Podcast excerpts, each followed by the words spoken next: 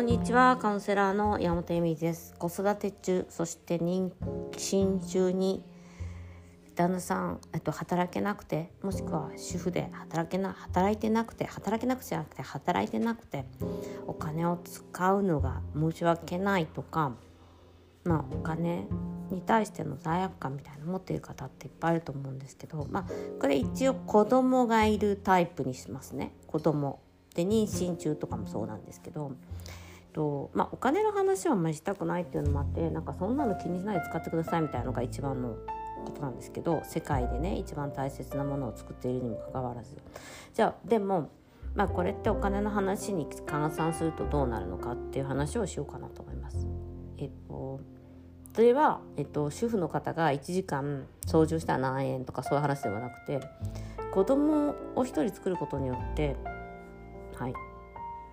人生でお金を稼げる値段っていくらか知ってますかみたいな話なんですけど障害年収っていうのかな？生涯での年収の平均が、まあ、2億から3億って言われてます。大学に行ったらまあ3億。男性だったら3億以上いくのかな？でだからえっとまあ払う税金もまあそれに合わせてボボッと出てきますよね。だから国はどうせ子供産めば絶対に税金が入るわけですよ。子供一人において2億3億のものを作っちゃうわけです。人間というのは。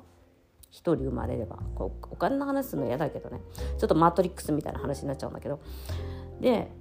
そうだとしたらよ。ね。そんなに価値のあるものを作っている時にお腹の中で。わかります？家とかよりも自分が今まで何かをしたことよりもお金人1ヶ月の収入ってさ、まあ、50万とかぐらいがマックス？普通に会社員とかしてたら？そんなものよりもさ奥ですよ奥みたいな。先生みたいな。そういうものをお腹の中で作っている時になんかこんないいシャンプー使っちゃったなとか今まで使ってたシャンプーの質を変えちゃったりとかする方いるんですけどそれ一番ダメなやつだからって思いません？だって自分が一番大切なものを育てたりとか、まあ、特にその0歳児を育ててるお母様とかお腹の中で今育ててる9ヶ月のお母様とかってそんなに国に国っていう言い方をしてきないけど私の場合海外にいるからそのまあ社会に役立つものを作っていて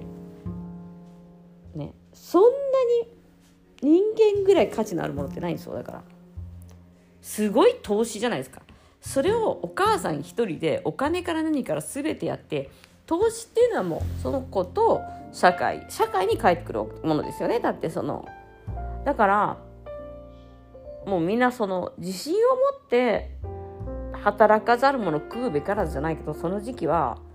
がっちり食ってください。がっちり頼んでください。楽しんでくださいっていうかないんだよね。私自身があの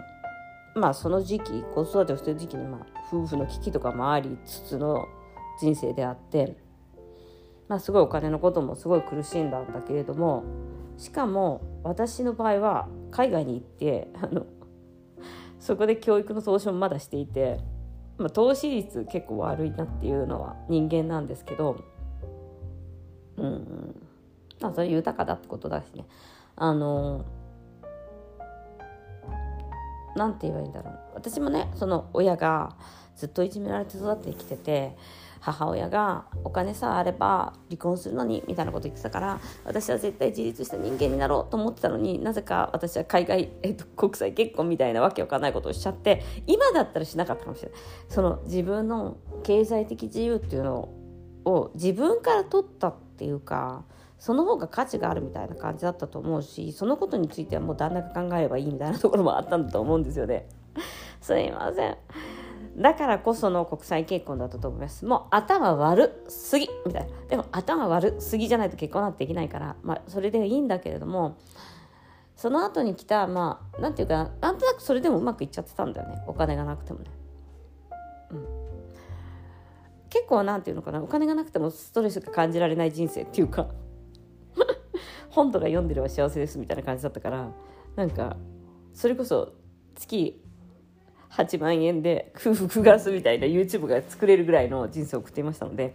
それはそれでいいんですけれどもあの何して何の話してんだっけ？あ子供のね。だからその時に自分に自由お金の自由がなくてその旦那のお金全部食べててなおかつ旦那からはすごい責められたりとかを喧嘩ばっかりしててまあすごい大変な時期だったんですよね。でもちろんそういう時期を今暮らしている方もいっぱいいると思うんですカウンセリングでもいるし。でも本当に大切なことはやっぱり自分がそこで罪悪感を感じないっていうことなんですよ。あなたのせいじゃないもん。なんかそこで私がお金を稼がなきゃみたいに頑張んなくても大丈夫だからっていう感じなんですね。だって必要なものは必ず与えられるから、うん、もちろんねあの投資っていうか自分がこれからどうしたいのかなっていうことをどういう人生を送りたいんだろうっていうことを、まあ、お金から何から何まで私は旦那さんに預けていたわけですからそれをもう一度見直すっていうのはまあすごい辛い作業ではあったしそんな自分を愛さなきゃいけないじゃないですか。だってあんたじゃん大切な自分のキャリアとかを捨ててなんかよく分かんないけど結婚しちゃったのみたいな。なんかねあのやっぱりそういうのを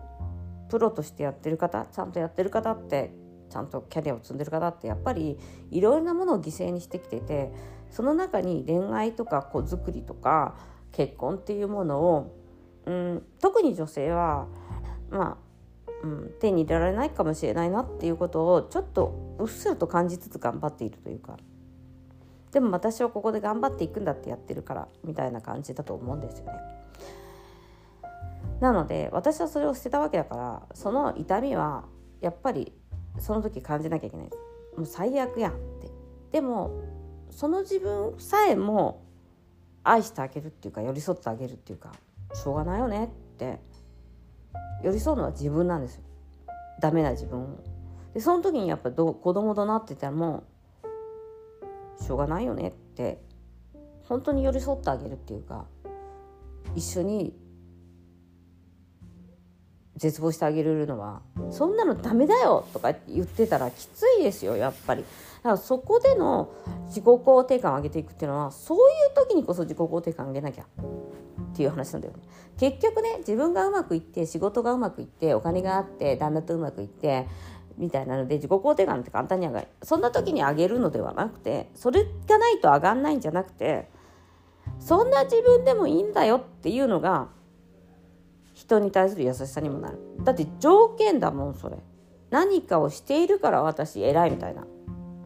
その無条件っていうものの愛を学ぶという。今日ちょっとねいろいろ読んでハッピーちゃんの読んだりとかして思ったんだけど本当に無条件の愛ってあなたが何でもないダメな人間な時こそそれを学べる時なんですよ。でそんなダメな人間だからこそ愛というものが効力を発揮するわけでだから必要なわけで大切なわけじゃないですか。だからなんかそんな自分はダメっていうんじゃなくてやっぱりそれはそのダメだった自分も苦しい自分も無価値観の自分もだなんか自分を責めてる自分も辛いよね。って一緒に苦しんであげるって感じです。だって苦しいんでしょ。なんかその優しさだと思うんですよね。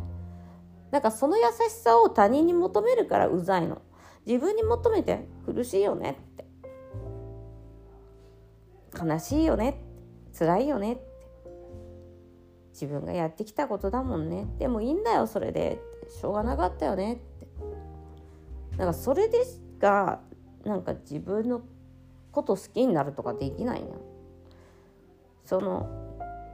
ダメダメな自分？ずるくて弱くて結婚すればどうにかなるとか思ってた自分にしょうがないよねみたいな。その結果がねお前のせいじゃなくていいの結婚したかったしって思ってほしいです、はい、そしてそのねお金もだから罪悪感を感じず子供に対しても穏やかに育ててほしいと思います。はい、ということでなんか話が 回っちゃったね。ということであのちょっと話が別になっちゃったんですけどその自由にねだからそのそういう時期今ちょっとお金との関係をすごいやっているのでお金セミナーもするし